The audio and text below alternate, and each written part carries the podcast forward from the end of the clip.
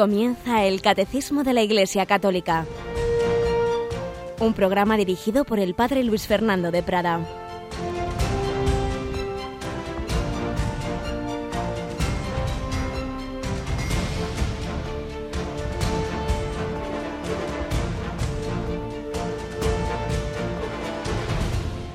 Alabados sean Jesús y María, muy buenos días y muy buena semana que ya empezábamos el pasado domingo, pero en la que un servidor entra en este martes a estas horas en que estáis levantándos o algunos ya trabajando, camino del trabajo, del estudio o en vuestra casa o quizá alguno en su lecho, a veces de enfermo, en tantas circunstancias de la vida que ojalá vivamos como esos misterios del rosario en situaciones a veces dolorosas, otras veces gozosas, pero siempre luminosas, iluminadas por la luz de la fe.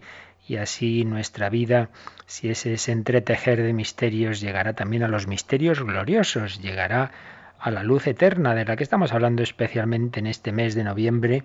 Y precisamente hoy se cumplen exactamente 50 años del martirio de cuatro religiosas españolas eh, misioneras dominicas del Rosario. Me llegaba hace poquito una comunicación desde Navarra sobre esta muerte que la verdad es que no conocía y seguro que muchos de vosotros tampoco. Es que no nos conocemos tantísimos heroísmos de nuestra iglesia, de tantos hermanos y hermanas nuestras, no los conocemos nosotros mismos. Sí, nos enteramos enseguida de las cosas malas, bien, nos las meten por todos lados, pero son muchísimas más las buenas. Por eso hoy en nuestro primer comentario recordaremos ese martirio que exactamente hoy, 25 de noviembre del 64, se producía en el Congo. Tenemos con nosotros a Yolanda. Buenos días, Yoli. Muy buenos días, padre. Una iglesia que, como bien nos has dicho hace unos minutos, hoy también va a vivir un momento importante porque en el año 88 por primera vez un papa visitaba el Consejo de Europa, el Parlamento Europeo, y por segunda vez se va a producir ese acontecimiento esta mañana. Así es. Será pues a partir de las diez y media de la mañana, aunque el Papa llegará a las diez allí a Estrasburgo y hará esa visita tanto al Parlamento Europeo como al Consejo de Europa. Pues ahí estaremos. No, está del todo claro exactamente cómo se va a desarrollar los actos desde el punto de vista de la transmisión nuestra, pues según veamos, pero en cualquier caso esperamos ofrecer los dos discursos que va a tener, uno al Parlamento y otro al Consejo de Europa. Allí estaremos como en todos los grandes acontecimientos, como también el próximo fin de semana en Turquía. El Papa no para, es también misionero, es también evangelizador y, por eso pues queremos nosotros darle voz para también también nosotros vivir esa vocación misionera, esa vocación misionera que vivieron estas hermanas como ahora enseguida vamos a recordar.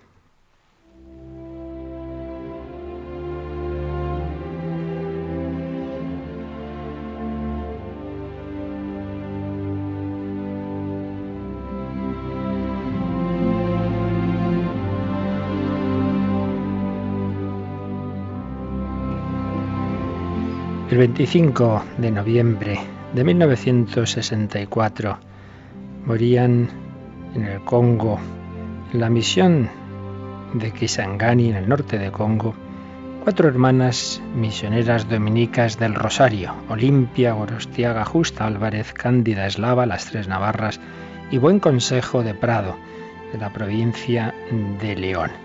Se había abierto en marzo de 1960 en lo que había sido el Congo belga la misión de Stanleyville. Y tres meses después de ese marzo del 60 el país declaró su independencia del dominio belga. Y como tantas veces ocurrió en África fue un tiempo de mucha confusión, caldo de cultivo para tantas manipulaciones ideológicas. Estas hermanas misioneras y en general los misioneros pasaron muchos problemas, muchas necesidades, falta de recursos, ellas atendían enfermos y sin embargo las, les las reconfortaba la solidaridad del pueblo y escribían, la providencia vela por nosotras, así como hacemos algo por los pobres, así también recibimos la recompensa. Una vez es una mujer que nos trae plátanos, otra una gallina, y así el Señor vela por sus misioneras. Pero las cosas se van complicando. Estamos en 1964. El 4 de agosto comienza un tiroteo. Las hermanas, a pesar de la inseguridad, continúan su labor dentro de las posibilidades que tienen en ese momento, ya que el personal de salud es escaso y los trabajadores del hospital donde servían no acuden. La pregunta que resuena en sus corazones es ¿cómo abandonar a los enfermos? ¿Cómo abandonarlo todo y ponerse a salvo? Era humanamente lo lógico, huir de allí en una situación muy peligrosa, pero no podían dejar solos a esos enfermos.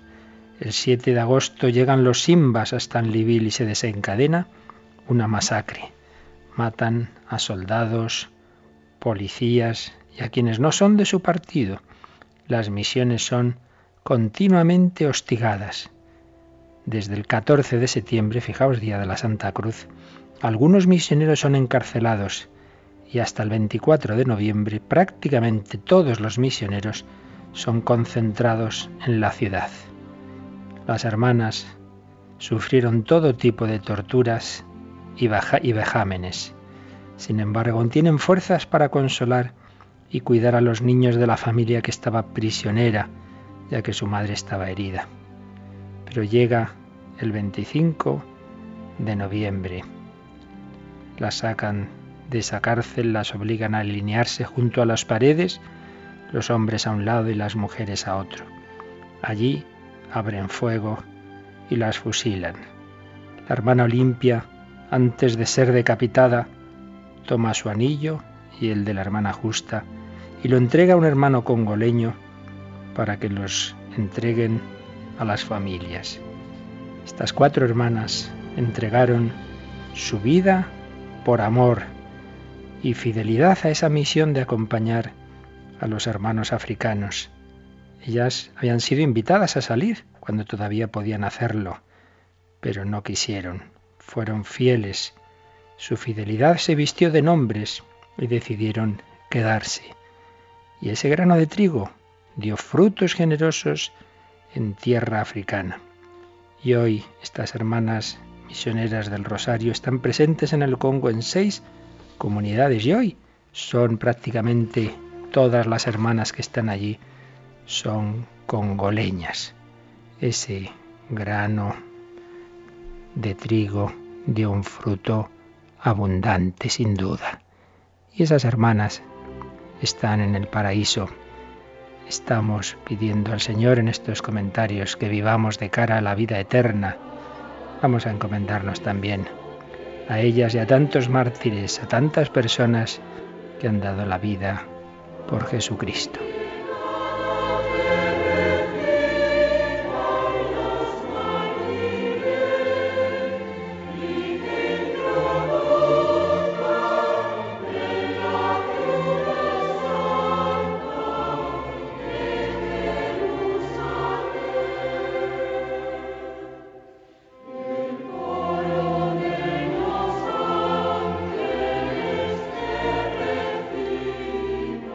Joaquín Sanz Gadea, médico en el Congo durante muchísimos años, conoció a estas hermanas y recordaba al cabo de ya medio siglo. De ellas aprendí la gratitud y entrega desinteresada al prójimo, que siempre hay que hacer el bien en cualquier circunstancia.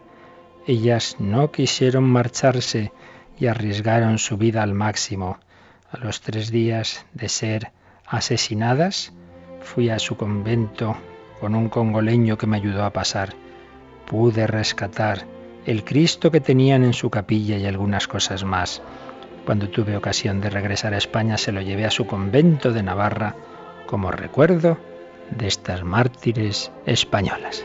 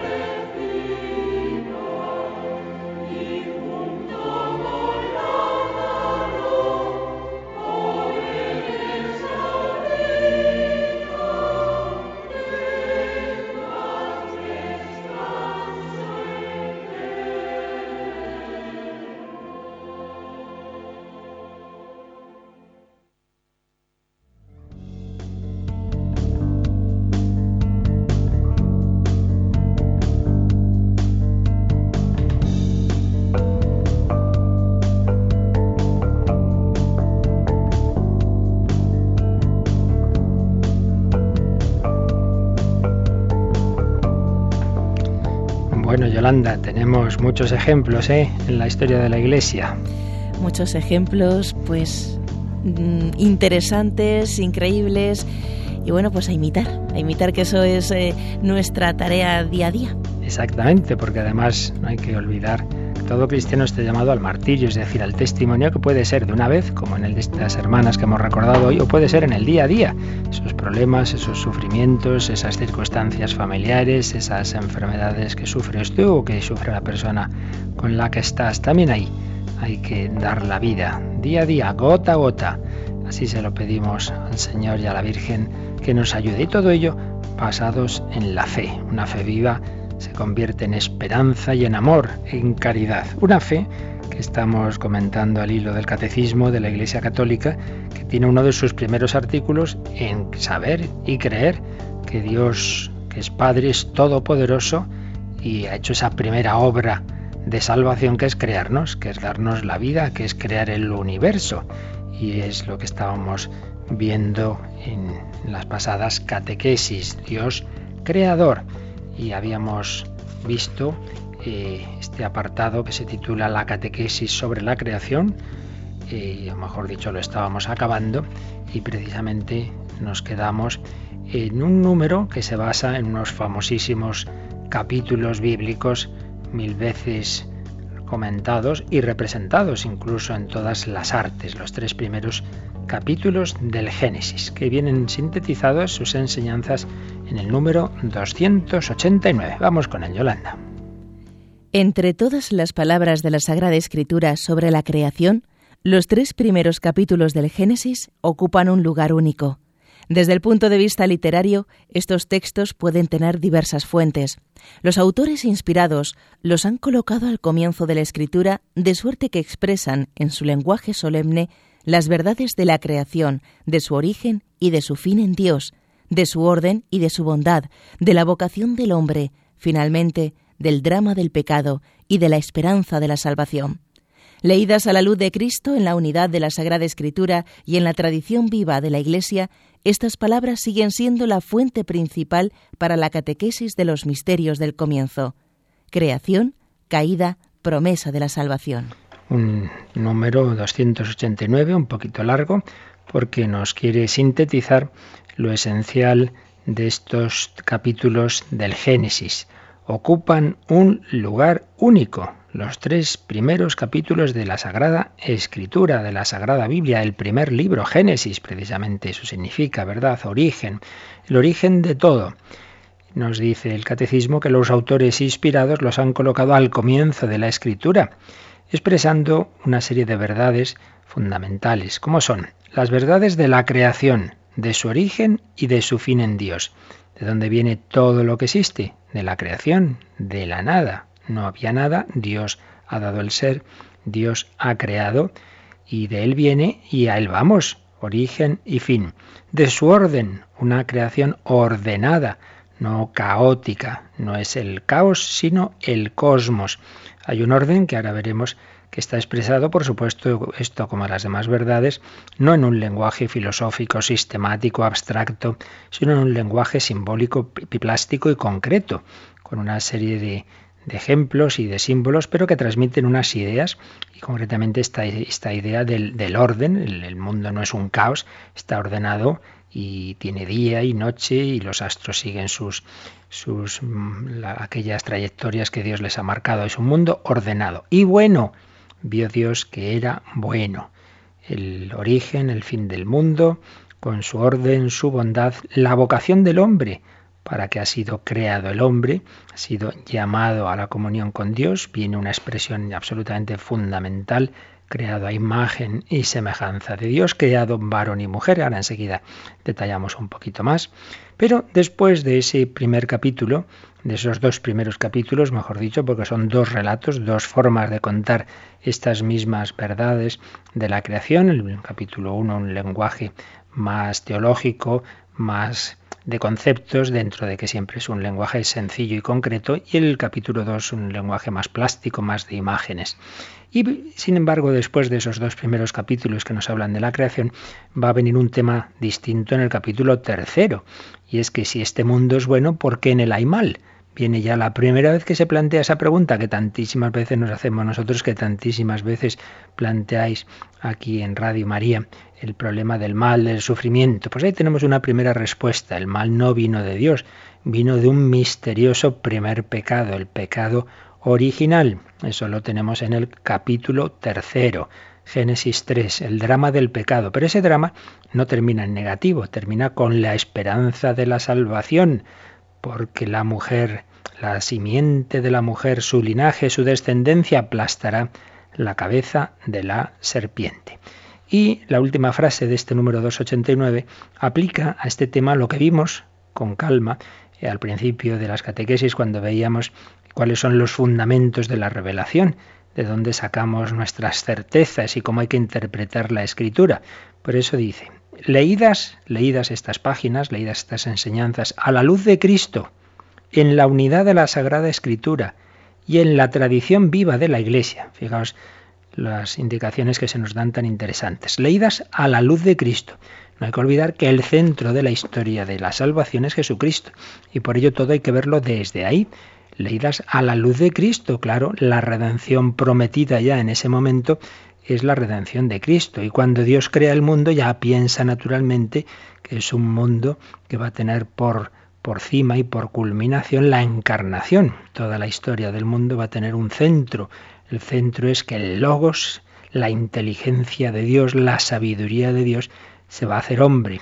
Y va a ser una encarnación, por otro lado, redentora, porque Dios va a redimirnos del pecado que ha permitido al crearnos en libertad. Creados libremente, permite que el hombre caiga en el pecado porque sabe que a pesar del pecado va a haber un mayor bien. Oh feliz culpa que nos trajo tal redentor. Siempre hay que ver todo a la luz de Cristo. Recordad la escena de Jesús con los discípulos de Maús que les va explicando cómo la Escritura, cómo el Antiguo Testamento hablaba de él, hablaba de su pasión, muerte y resurrección leídas a la luz de Cristo, en la unidad de la Sagrada Escritura, porque recordad lo que veíamos en su momento. La Escritura tiene dos autores, el autor humano, que son muchísimos a lo largo de todos los libros de la Biblia, y el autor divino, que es uno solo, que es Dios, que es el Espíritu Santo. Entonces, por la parte del autor humano hay diversidad, son géneros literarios muy distintos, épocas distintas, hay libros que tienen su origen en un mil años antes de Cristo y otros en cambio son posteriores a Cristo, claro, los del Nuevo Testamento. Es difícil desde ese punto de vista una interpretación sin conocer bien los diversos contextos, lenguas y tal. Pero no hay que olvidar que si esa diversidad se da en los autores humanos, sin embargo, el principal autor es el divino.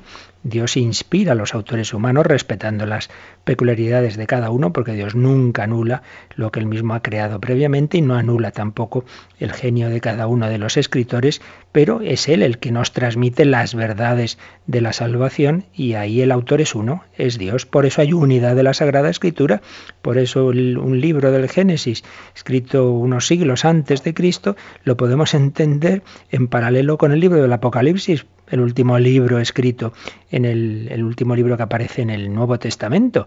Y mira que hay entre ellos siglos de distancia, pero hay una unidad que viene de que el autor, el autor principal es el Espíritu Santo. Por eso, leídas estas enseñanzas, estas páginas a la luz de Cristo, en la unidad de la Sagrada Escritura y en la tradición viva de la Iglesia. No nos olvidamos y, pero siempre hay que repetirlo, que la Biblia no cae del cielo, que la, escritura es ir poniendo por escrito bajo la inspiración del Espíritu Santo lo que ya se iba viviendo y predicando, en primer lugar en el pueblo de Israel, pero luego en, en la iglesia. Primero los apóstoles anunciaron, predicaron y vivieron. La iglesia primero vivió una serie de verdades, de liturgia, de vida, y luego se fue poniendo por escrito lo principal que se estaba anunciando y predicando. Pues bien, primero fue la tradición y en la tradición nace la escritura, pues esa escritura hay que leerla en esa misma tradición, una tradición que no es una cosa así, un baúl de los recuerdos muertos, ¿no? sino una tradición viva, porque se, se perpetúa por la, con la gracia y la asistencia del Espíritu Santo en los sucesores de los apóstoles, en los obispos, que por otro lado tienen esa asistencia del Espíritu Santo para interpretar bien todas estas enseñanzas, lo que llamamos el magisterio. Así pues, siempre hay que recordar estas claves de interpretación de cualquier texto bíblico y concretamente de estos capítulos del Génesis verlas desde Cristo, verlas en la unidad que tiene toda la Sagrada Escritura e interpretarlas en la tradición viva de la Iglesia, con, con la iluminación y la asistencia del Espíritu Santo. Pues bien, vistas así, estas palabras de estos primeros capítulos siguen siendo, dice el catecismo, la fuente principal para la catequesis de los misterios del comienzo. ¿Cuáles son esos misterios del comienzo? Pues básicamente tres realidades. La creación, la caída o pecado original y la promesa de la salvación. Creación, caída y promesa de salvación. Pues bien, si recordáis, si nos cogemos la escritura, si nos cogemos la Biblia y abrimos estos primeros capítulos, pues veis que en el capítulo primero está ese primer versículo fundamental, en el principio creó Dios los cielos y la tierra, y luego se nos va diciendo cómo creó Dios esa eh, al decir los cielos y la tierra son decir todo, todo lo que existe. Una manera de, decir todo, toda la realidad. Y a continuación, pues va mm, diciendo una manera simbólica de primer día creó esto, el segundo esto, etcétera, etcétera. Creación del universo, hasta que llegamos al hombre, creación del hombre, y Dios dice, va diciendo que todo, que todo estaba bien, que todo era bueno. Vamos a, recoger un poquito las enseñanzas principales que aparecen en, estos capítulos siguiendo la antropología teológica, el manual de antropología teológica de este profesor que con frecuencia citamos porque tiene esa capacidad de, de, conocer muy bien todas estas fuentes bíblicas, patrísticas, magisteriales y sintetizarlas admirablemente. El padre Eduardo Vadillo nos recuerda estos primeros capítulos del Génesis entran en ese grupo de lo que se pueden llamar relatos primordiales, que existen en otras civilizaciones. Todas las culturas se han preguntado por el origen del mundo y existen por relatos parecidos, parecidos, pero donde también se ve claramente esa diferencia que viene sin duda de la inspiración del Espíritu Santo, porque en otras culturas se cae enseguida en el politeísmo, se cae en divinizar, en divinizar a diversas realidades materiales como el sol, como la luna, etc. Mientras que en el Génesis, en los libros bíblicos, siempre está ese monoteísmo, esa diferencia entre Dios y la creación. Nos recuerda el Padre Vadillo que estos capítulos tienen un lenguaje que bien entendido podemos llamar de tipo mítico o quizá para evitar matices peyorativos un lenguaje simbólico, no un lenguaje como el de los griegos filosófico, metafísico, que es más del genio griego y también aparece en la misma Biblia, pero en libros como la sabiduría, sino que es ese lenguaje simbólico. Pero, como decíamos, hay una gran diferencia entre esas mitologías de otros pueblos que multiplican los dioses, que divinizan las fuerzas de la naturaleza, y este lenguaje del Génesis, que simplemente traduce con símbolos e imágenes realidades que superan lo cotidiano. ¿Qué diferencia vemos entre los eh, relatos primordiales de otras culturas y los de Israel, los del Génesis? Pues como decíamos en otras culturas, los relatos son politeístas y se habla de la formación de los dioses, mientras que en el Génesis está claro que hay un único Dios.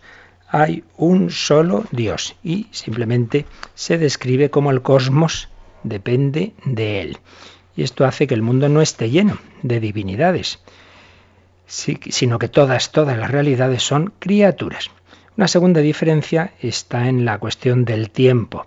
Otros relatos primordiales aparece una realidad siempre presente que se repite eh, de manera cíclica, mientras que en la Biblia no hay nada que se repita, no hay un arquetipo, sino hay un inicio, hay un primer momento, hay un primer día. En lugar de un tiempo cíclico, hay un tiempo histórico, hay un tiempo histórico. Esto no elimina todo, eh, digamos, los aspectos ejemplares, porque, por ejemplo, el primer pecado, el pecado original, por un lado es un momento, es un acto concreto que se da en la historia, en la protohistoria, pero a la vez es el arquetipo de todos los demás pecados. Pero en cualquier caso, esta diferencia es muy importante. No es una realidad cíclica que se repite, sino que estamos hablando de momentos sucesivos. Pues bien, podemos coger estos dos primeros capítulos el 1 y el 2 y dividirlos en tres partes. Eh, claramente se distingue. ¿no? Los dos primeros versículos se nos habla de la creación inicial. Dios crea una primera realidad. Luego una distinción de los distintos elementos de la naturaleza. Los tres primeros días se va ordenando esa materia primitiva cada vez que se presenta como caótica, pero entonces Dios la va ordenando. y después eh, una obra de ornamentación, va adornando ese mundo, va como embelleciéndolo y por supuesto esa obra concluye en el hombre. Y ahí ya hablaríamos del cuarto al sexto día. Así pues, un primer momento, creación inicial, después la distinción de los distintos elementos de la naturaleza, los tres primeros días, y luego del cuarto al sexto día, ornamentación y creación del hombre. Todo el relato manifiesta la soberanía de Dios, la soberanía de Dios. Toda la creación depende de Él y Dios, por otra parte, la dispone hacia el hombre. Por supuesto, Dios está antes de la creación. Ahí vemos la diferencia respecto a los relatos de orígenes mesopotámicos, en los que los dioses aparecen como fruto de un proceso y de unas luchas, de unas luchas entre unos y otros. La creación de la nada, la creación es Nilo, que no se afirma así teóricamente, pero está implícita en esta idea de que todo el mundo depende de Dios. Es muy importante que se usa el verbo vará, vará, crear.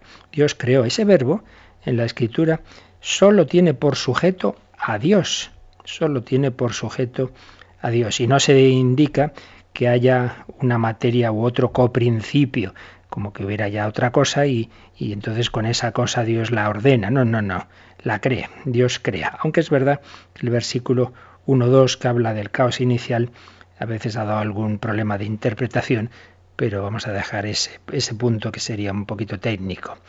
Eh, los seis días, pues fijaos, que esto que algunos dicen, ay, se ríen y tal, pues ya los santos padres, San Agustín, por ejemplo, ya decían que eso eran maneras de hablar, que la creación creían, creía San Agustín y algún otro padre de la Iglesia que había sido en realidad simultánea y que esa distinción de días y noches respondía a una manera de conocimiento de los ángeles, como si dijéramos a diversos estratos de la realidad.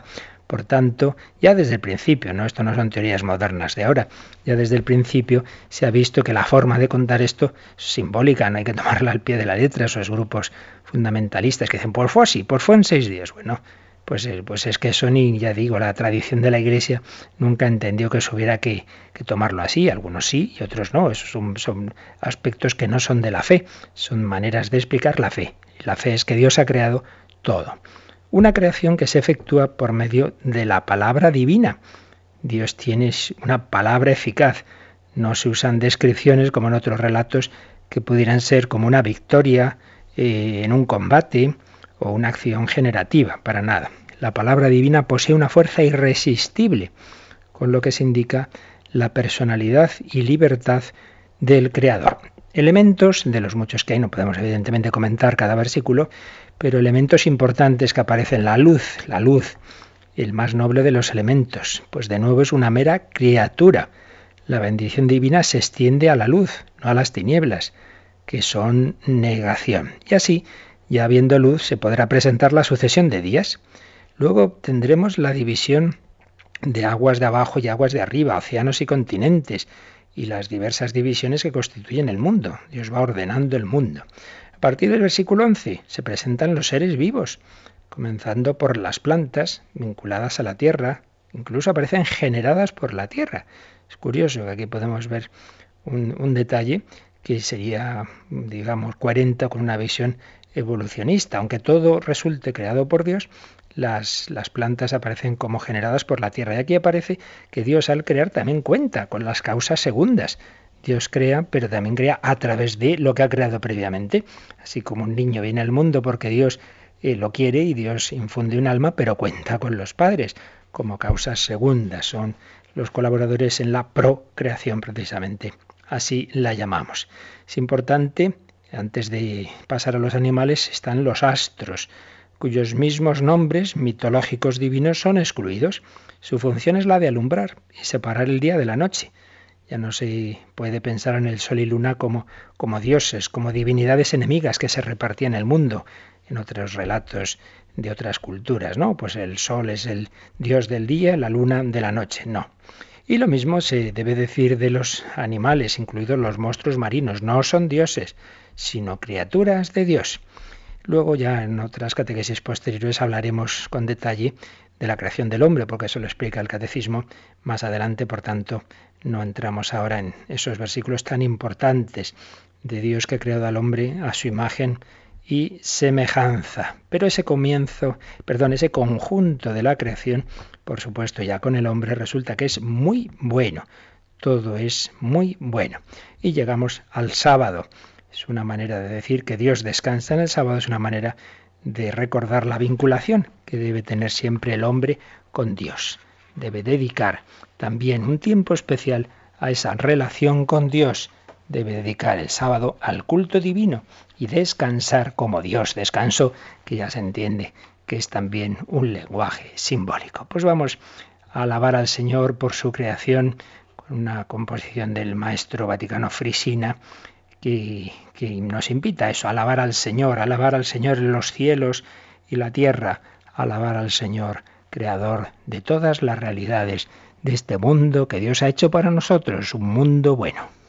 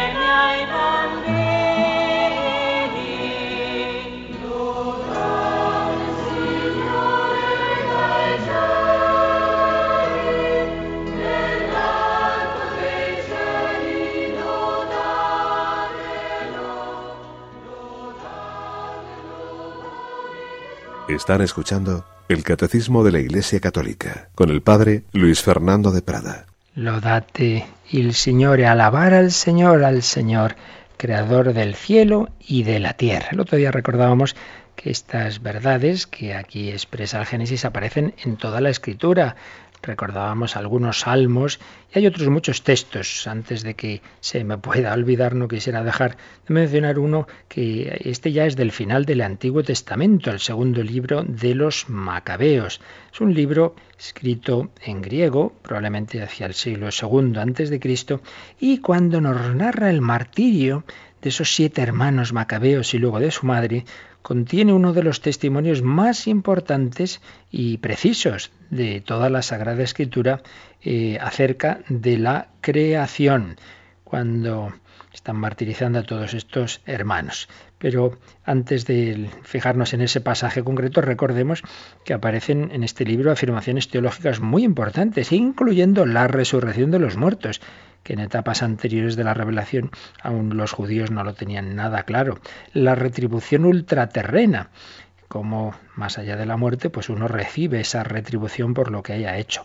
La oración por los difuntos, que aparece uno de los pasajes fundamentales para la fe cristiana en el purgatorio y en nuestra oración por los difuntos, el segundo libro de Macabeos, capítulo 12, versículos 41 y siguientes, podéis ahí verlo. Por supuesto, el valor del martirio y la intercesión de los santos. Pues precisamente nos fijamos en ese martirio de una madre y de sus siete hijos en la persecución desatada por Antíoco Epifanes. Esto no es ningún cuento. Conocemos a este buen señor, este Antíoco Epifanes, que hacia el año 160 a.C. pues desató esa persecución. Entonces, como no apostatan de la fe, pues van martirizando, van torturando a los siete hijos delante de su madre. Es tremendo. Y la madre, fijaos lo que le dice a, a, uno de sus hijos. Le invita a la perseverancia en la fe y le dice, Hijo mío, te lo suplico, mira el cielo y la tierra, fíjate en todo lo que contienen y ten presente que Dios lo creó todo de la nada y el mismo origen tiene el género humano. Se explica Padre Vadillo que literalmente lo que hemos traducido como Dios lo creó todo de la nada, literalmente dice Dios lo creó todo de lo que no existe. No había nada, no existía nada y Dios ha creado todo. Pues eso, lo que llamamos hoy día la creación es nil o la creación de la nada, sin haber nada previo, Dios ha creado. Aparece ya claramente, explícitamente, ya no solo con una serie de símbolos, sino con esa afirmación tan clara que la creación no es la transformación de algo preexistente, habría algo que luego Dios lo ordena, como en otras mm, mitologías, como en otros relatos primordiales de otras culturas, sino la producción del ser a partir del no ser. No había nada y Dios hace que haya, porque Él es el ser y Él tiene esa potencia infinita de poder crear. Bien, pues esto es lo esencial que podemos recordar eh, del Antiguo Testamento y acaba con ello este apartado que se titula La catequesis sobre la creación. Y el siguiente apartado del catecismo se titula La creación obra de la Santísima Trinidad. Por supuesto, vamos a seguir profundizando en estos textos y de hecho el número 290, que es el primero de este apartado, la creación obra de la Santísima Trinidad, de nuevo va a empezar con la cita de Génesis 1.1. Así que, Yolanda, vamos a leer el 290. En el principio, Dios creó el cielo y la tierra. Tres cosas se afirman en estas primeras palabras de la Escritura. El Dios eterno ha dado principio a todo lo que existe fuera de Él. Solo Él es creador. El verbo crear, en hebreo vara, tiene siempre por sujeto a Dios. La totalidad de lo que existe, expresada por la fórmula el cielo y la tierra, depende de aquel que le da el ser. Así pues aquí se recogen de ese pasaje eh, del Génesis que antes resumíamos, se nos, nos dice el catecismo que básicamente se están haciendo tres afirmaciones simplemente ya en esa primera frase. En el principio Dios creó el cielo y la tierra. ¿Cuáles? Que hay un Dios eterno, que ese Dios eterno ha dado principio a todo lo que no es Él, a todo lo que existe fuera de Él. Solo Dios crea. Ese verbo que os decía antes, vará, tiene siempre por sujeto a Dios. No es como el, el, artista que ha creado no sé qué, hombre, eso no es la creación verdadera. Crear solo Dios crea. Y el artista transforma. Y, y sí, tiene ideas de cosas que no estaban, pero partiendo siempre de algo que ya estaba. Mientras que Dios crea de la nada. Dios es el único sujeto del verbo para. ¿Y qué ha creado? El cielo y la tierra, es decir, todo, todo lo que existe. Es una fórmula para expresar toda la realidad. El cielo y la tierra, toda la, todo lo que existe depende de aquel que le da el ser. Son las verdades que nos recuerda el catecismo en el número 290. Pero decíamos antes que todo hay que verlo siempre en la unidad de la Sagrada Escritura. Por eso vamos a entender mejor, muchísimo mejor, el Antiguo Testamento a la luz del Nuevo, como todo. Esas cosas, esos aspectos del Antiguo Testamento muchas veces nos desconciertan, no hay que olvidar que estos son las primeras fases de la revelación, es como una catequesis que tú vas dando a un niño, claro, al niño no puedes explicar las cosas con detalle y poco a poco va subiendo el nivel. Pues bien, Dios poco a poco iba subiendo el nivel, por eso el Antiguo Testamento hay que interpretarlo siempre desde el Nuevo, desde la plenitud. Por eso vamos a pasar al 291, aunque hoy no nos dará tiempo a, a desentrañarlo del todo, pero vamos a empezar a comentarlo, como en este número se nos, va a hablar ya de los textos del Nuevo Testamento y en general de la tradición de la Iglesia, cómo ha interpretado todo lo relativo a la creación. Y si el 290 empieza con la cita del Génesis 1, primer versículo del Génesis, el 291 va a empezar con la cita del primer versículo del Evangelio de San Juan, ese Evangelio, el último de los Evangelios, que es esa visión especialmente iluminada es ya el último evangelio y tiene San Juan pues todo un tiempo, digamos, de reflexionar a la luz del Espíritu Santo de todo lo que ha vivido con Cristo y de ver toda la historia y toda la Biblia a la luz de Jesucristo. Y por eso escribe ese prólogo maravilloso que ningún hombre pudo crear por sus fuerzas si no estuviera iluminado por el Espíritu Santo, ese prólogo del Evangelio de San Juan, que Yolanda comienza con esta primera frase que aquí recoge el Catecismo. En el principio existía el Verbo y el Verbo era Dios. Todo fue hecho por Él, y sin Él nada ha sido hecho. El Nuevo Testamento revela que Dios creó todo por el Verbo eterno, su Hijo amado. En Él fueron creadas todas las cosas, en los cielos y en la tierra. Todo fue creado por Él y para Él. Él existe con anterioridad a todo, y todo tiene en Él su consistencia. La fe de la Iglesia afirma también la acción creadora del Espíritu Santo, él es el dador de vida, el Espíritu Creador, la fuente de todo bien. Así pues, aquí se nos sintetizan estas verdades que eh, precisamente mm, confirman o desarrollan ese título de este apartado, la creación, obra de la Santísima Trinidad, porque recordad que hay que relacionar siempre unas partes del catecismo con otras. Recordad, cuando explicábamos la Santísima Trinidad, decíamos que todo lo que son las acciones de Dios hacia afuera, es decir, lo que no son meramente las relaciones internas entre las tres personas divinas, entre el Padre, el Hijo y el Espíritu Santo, todo lo que es un actuar hacia afuera, son siempre obras comunes de las tres personas divinas. No es que el Hijo eh, crea una cosa, el Padre otra y el Espíritu. No, no, los tres actúan unidos.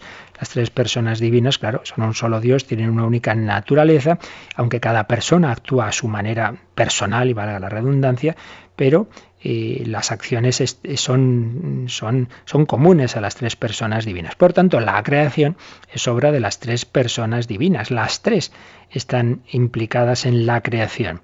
Y concretamente, pero eso sí, cada una a su manera. Y por ello, pues en el caso del del verbo, que como veíamos es el logos, es la idea, es la inteligencia de Dios, pues ahí podemos ver como que en él está el diseño, la, inteligencia, el proyecto, por así decir, de toda la creación. ¿Qué se nos ha dicho en este? ¿Qué, citas se nos han recogido? Pues del, del prólogo de San Juan, primero recordarnos que el verbo, el logos, es eterno, y entonces esto recuerda, en el principio Dios creó el cielo y la tierra, dice el Génesis, pues bien, San Juan dice, en el principio, en el principio antes de esa creación, existía el verbo.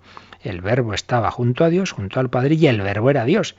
Ya hemos recordado muchas veces que la palabra Dios a veces es común a las tres personas divinas, pero muchas veces se reserva para el Padre. Pero no porque el, el Hijo y el Espíritu Santo no sean divinos, no sean Dios, sino para distinguir las personas. Por eso en estos primeros versículos, por un lado se dice el verbo estaba junto a Dios y luego se dice y el verbo era Dios. Pero sobre todo nos interesa el versículo tercero. Todo fue hecho por Él, todo fue hecho por Él, por el verbo, por el logos.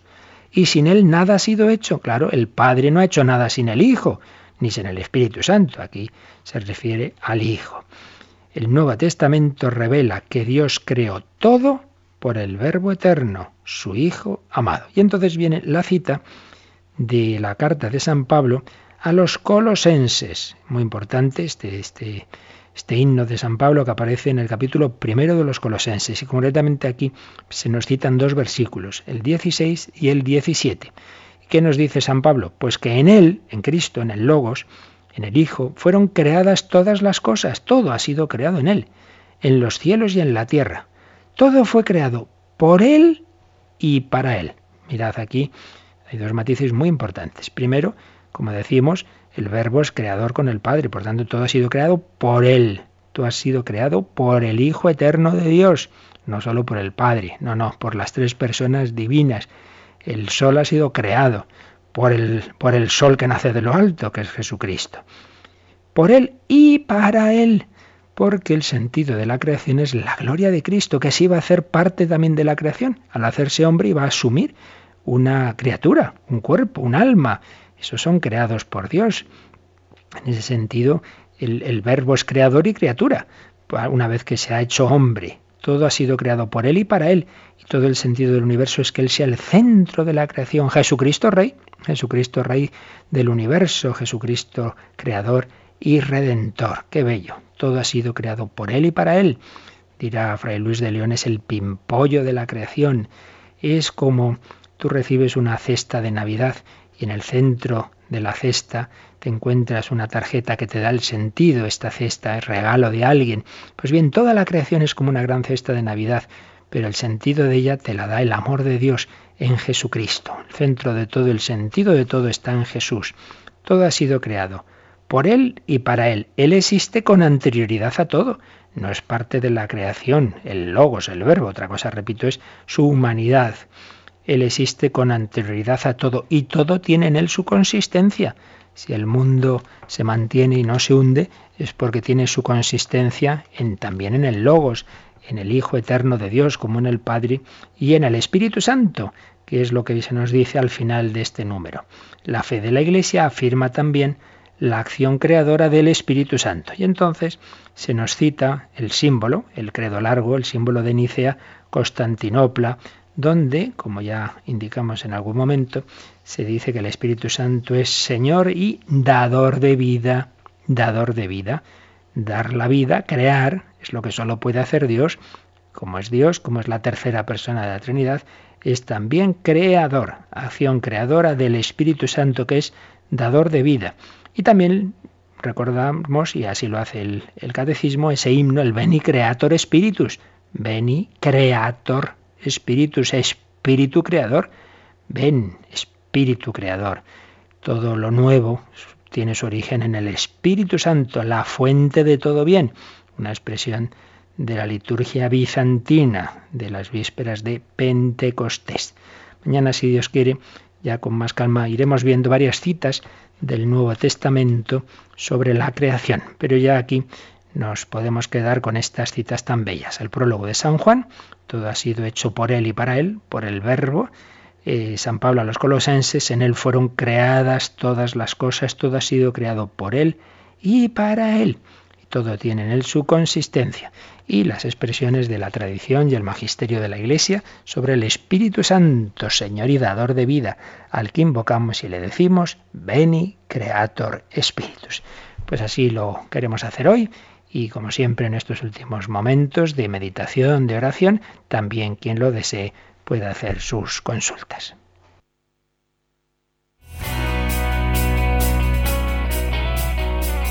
Participa en el programa con tus preguntas y dudas. Llama al 91 153 8550.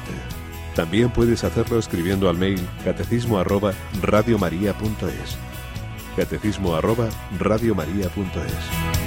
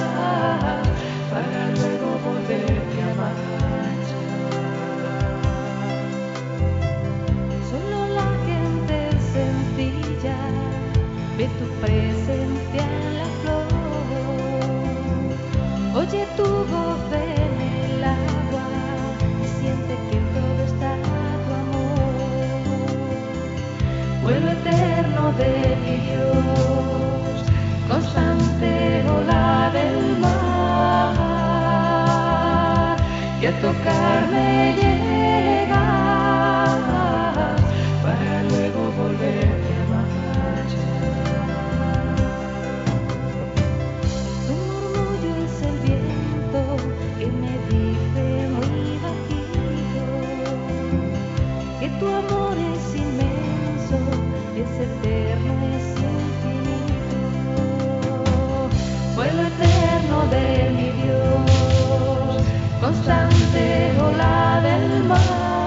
Constante ola del mar. Dios nos habla a través de la creación. ¿Tenemos alguna llamadita, Yolanda? Así es. Nos ha llamado eh, Antonio de Salamanca y nos eh, y pregunta que bueno su mente se empeña en sentir y ver a Dios, pero luego él no lo siente de verdad. ¿Qué puede hacer? Un consejo. Sí, bueno, no hay que olvidar que vivimos, debemos vivir de la fe y que esa fe a veces Dios pues la, la, la hace más sensible y otras veces en cambio la deja en sequedad. Eso han pasado todos los santos por ahí, así que buena señal Antonio, vas por el camino de los santos. Si todo fuera sentimiento, pues es como a los niños pequeños que hay que darle todo caramelos. No, Dios nos va educando y Dios sabe que a veces sí nos hace falta como algo sensible, pero otras veces, y a veces periodos largos de la vida, pues nos está ahí, está el Señor. Y a pesar de todo, podemos experimentar que está por la paz, por la serenidad, que quien no tiene fe muchas veces, en cambio, le falta esa fe, esa, esa paz, perdón, ese sentido global de la vida. Yo te diría simplemente que perseveres en la oración, en los medios que alimentan la fe, la oración, los sacramentos, por supuesto, Sagrada Escritura, la formación, y que estés tranquilo. Estás en manos de Dios, Dios sabe lo que te conviene. También eh, tenía, me parece, Yolanda nos había quedado una pregunta del otro día, ¿verdad? Sí, eh, nos llamó Manuel de Sevilla y sobre en un programa pues habló de las corrientes, pero no nombró del agnosticismo. Sí, yo creo que ahí me, entendió mal ¿eh? y no me extraña porque es que hay dos palabras que suenan casi igual. Yo hablé de las formas de entender la creación a propósito de este tema del gnosticismo, no agnosticismo. Es que claro, es solo una letrita que cambia todo. Si empieza por la A es agnosticismo, si empieza por la G es gnosticismo. Entonces, el agnosticismo, yo creo que no, no he hablado yo de él ahora recientemente, el agnosticismo, me parece, es la corriente que dice, mira, yo no sé si existe Dios o no existe, me declaro incapaz la mente humana es incapaz de resolver estas cuestiones. Bien, es una postura muy de nuestra época, muy de la posmodernidad, que dice, bueno, yo no digo que sea ateo, a lo mejor existe Dios, pero no sé si es posible conocerlo. Eso es el agnosticismo, es una corriente muy extendida. Pero yo creo que a lo que me refería el otro día, ya no me acuerdo de tantas cosas que decimos, pero creo que hablaba del gnosticismo que es una corriente que se dio mucho en los primeros siglos de la historia de la Iglesia, que es una especie de mejunje entre, entre las filosofías y las mitologías de la época con el cristianismo. Entonces, eh, cogían elementos cristianos, pero los metían en una visión eh, maniquea, por otra parte, en la que un Dios bueno, un Dios malo, la materia es algo mala, y entonces Cristo aparece ahí pues como un Dios de segunda categoría. En fin, son diversos, hay muchas versiones del, del gnosticismo, aunque hay quien dice que también existen las versiones actuales, que son cuando en una ideología, por ejemplo en el marxismo, se meten elementos cristianos, pero desde esa, desde esa clave eh, claramente marxista. Entonces es en el fondo es la fe al servicio de una ideología en, los mm, planteamientos actuales o la fe al servicio de toda una concepción mitológica como eran los, los gnósticos de los primeros siglos con los que tanto batalló, por ejemplo, San Ireneo. También teníamos un correito de Patricia, que pregunta muchas cosas de la Biblia, y concretamente si cuando la carta de Santiago habla de sanar a los enfermos se refiere a los apóstoles o a todos nosotros. Ahí se refiere a los presbíteros. Bueno, lo que es rezar por los enfermos a todos. Pero cuando se dice en la carta llame a los presbíteros de la iglesia y que le unjan al enfermo con aceite, pues es precisamente lo que llamamos la unción de enfermos. Y eso solo puede hacerlo como tal eh, sacramento, solo pueden hacerlo, podemos hacerlo los sacerdotes, los presbíteros de la Iglesia. Bueno, ya seguiremos mañana, lo dejamos aquí, pero os recuerdo que hoy vamos a tener dentro de un ratito, a las diez y media, si se cumplen los horarios, vamos a poder eh, seguir la visita del Papa al Parlamento de Europa, al Consejo de Europa, sus discursos, ahí estaremos, y por tanto eso más o menos a partir de las diez y media, pues un discurso importante que algunos quieren boicotear, suponemos que se podrá realizar a pesar de que siempre hay fuerzas laicistas que demuestran su respeto y su tolerancia a los que no piensan como ellos, intentando callar la voz de la Iglesia tantas veces. Y bueno, yo recuerdo que también a la noche estaremos aquí de nuevo, vais a acabar cansaditos de mí, en El hombre de hoy y Dios, donde vamos a tocar un tema precioso. Fijaos que dentro del octavo mandamiento no entra solo la verdad y la mentira, sino la transmisión de la verdad a través de la belleza. Si hemos hablado aquí de la creación, no hay que olvidar los artistas que en ese sentido analógico de la palabra creación en sus obras, en sus obras artísticas también transmiten la verdad que es buena y que es bella. Hablaremos de la belleza esta noche en El Hombre de Dios a partir de las nueve. Pero antes transmitiremos, retransmitiremos las palabras del Santo Padre en Estrasburgo. Pues pidamos al Señor, a la Santísima Trinidad, su bendición para vivir este día en su presencia, en su amistad. La bendición de Dios Todopoderoso, Padre, Hijo y Espíritu Santo, descienda sobre vosotros. Que Jesús y María os acompañen.